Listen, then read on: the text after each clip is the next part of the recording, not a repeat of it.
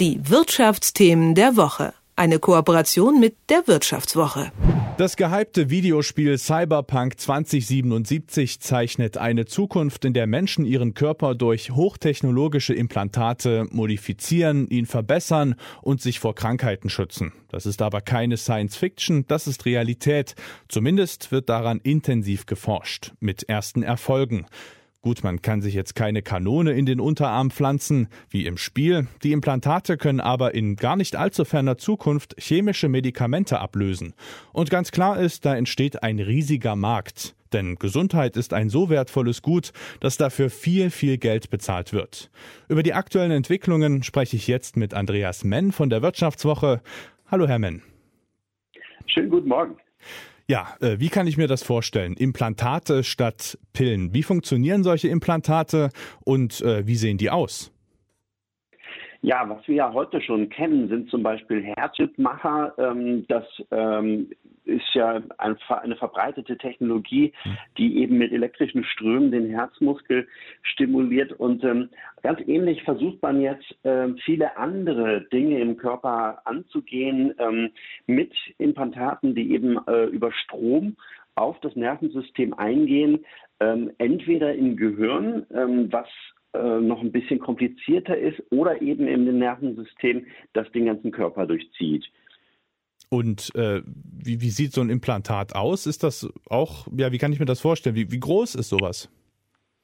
Ja, bisher sind schon Geräte auf dem Markt, die dann eben auch eher so ein Herzschrittmacherformat haben. Mhm. Also so eine äh, alte 5-Mark-Münze in der Größe, falls man die noch kennt. Mhm. Ähm, und ähm, die werden jetzt aber kleiner. Es gibt jede Menge Unternehmen, die eben an dieser Hardware arbeiten, ähm, die das verkleinern wollen äh, auf das Format von einer Pille, vielleicht noch kleiner, Format eines Reiskorns. Also wirklich leichter in den Körper zu implantieren, weniger gefährlich für ja. ähm, den Rest des Gewebes drumherum. Also könnte das dann auch, äh, wenn die dann so klein würden, ein einfacher Routineeingriff werden wahrscheinlich? Das ist das Ziel und dann äh, versucht man eben, ähm, indem man einfach äh, Implantate vielleicht auch minimalinvasiv an bestimmte Stellen im Körper implantiert, ähm, die dann von dort auch fernsteuern zu können, ähm, zum Beispiel über ein Smartphone. Mhm. Und äh, welche Art Erkrankungen kann man damit äh, behandeln oder angehen? Also da ist eine ganz große Bandbreite von ähm, Ideen und äh, auch Forschung, die dort schon äh, betrieben werden. Ähm, eine, äh, eine Variante, die in klinischen Studien schon erprobt wird, ist rheumatische Arthritis zu bekämpfen. Mhm. Äh, man hat halt in äh, vielen äh, Untersuchungen festgestellt, dass das eine Erkrankung ist, die eben auch mit dem Nervensystem zusammenhängt. Es gibt einen großen Nerv im Körper, den Vagusnerv, der sich äh, bis zu ganz vielen Organen hin schlängelt durch den Körper. Und ähm, man hat eben in ersten Studien eben schon Erfolge erzielt, diesen Nerv mit Implantaten zu beeinflussen und äh, dann dadurch diese Entzündungsvorgänge im Körper zu hemmen. Das ist eine von, von vielen Varianten. Es geht auch weiter Richtung Bluthochdruck, äh, Depressionen, äh, bis hin zu Alzheimer. Ähm, viele Erkrankungen werden gerade von Dutzenden von Startups, aber auch großen Unternehmen angegangen. Und äh, wie, wo stößt da die Technik im Moment noch an ihre Grenzen? Weil wir sind ja noch mitten in der Entwicklungsphase sozusagen. Genau, also zum einen geht es natürlich nach darum, dass die Forschung weiter voranschreiten muss. Man muss auch ein bisschen besser verstehen, wie das Nervensystem an sich funktioniert und wie man es beeinflussen kann. Da passieren ähm, Studien weltweit.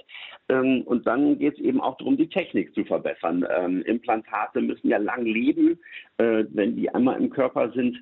Die müssen auch irgendwie mit Strom versorgt werden. Das versucht man drahtlos durch die Haut. Ähm, man will aber auch äh, versuchen, das ganz ohne Implantate zu schaffen und Geräte, die man sich dann wie eine Smartwatch zum Beispiel anziehen kann, zu entwickeln, mit denen man dann Krankheiten heilen kann, wie zum Beispiel Migräne oder Tinnitus.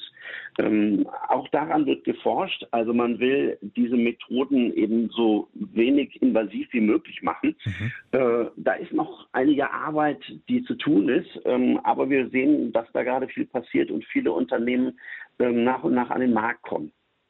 Ja, das ist ein sehr gutes Stichwort. Der Markt, wie sieht der denn aus? Von welcher Größenordnung sprechen wir denn gerade und äh, wie könnte sich das in den nächsten Jahren entwickeln? Wir haben jetzt schon einen relativ großen Markt für Herzschrittmacher, Cochlea-Implantate und Implantate, die zum Beispiel jetzt schon gegen Depressionen helfen sollen oder Therapien, die gegen Depressionen helfen sollen.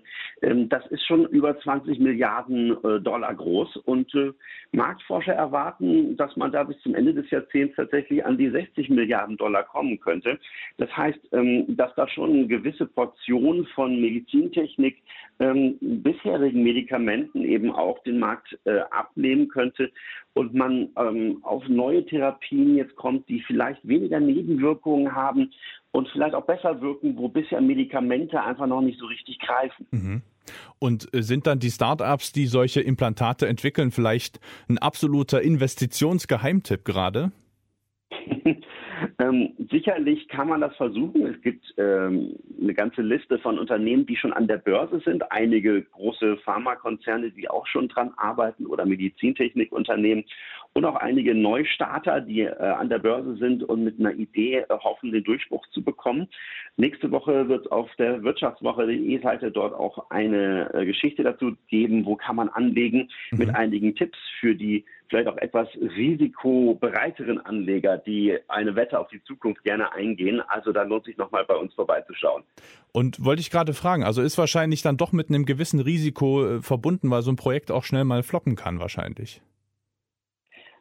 Auf jeden Fall. Ähm, wir haben das immer wieder in der Medizin erlebt, dass ähm, gerade bei noch ganz neuen Ansätzen natürlich vieles erstmal äh, nicht funktionieren kann. Ähm, wir haben auch gewisse Risiken, dass äh, diese Therapien ja auch zugelassen werden müssen von den Behörden und wie schnell das geht, das kann man eben nicht immer vorhersehen. Deswegen ist das alles auch ein kleines bisschen eine Wette auf die, den Erfolg dieser bioelektronischen Therapien sagt Andreas Menn von der Wirtschaftswoche. Herr Menn, vielen Dank für Ihre Zeit. Dankeschön. Die Wirtschaftsthemen der Woche. Eine Kooperation mit der Wirtschaftswoche.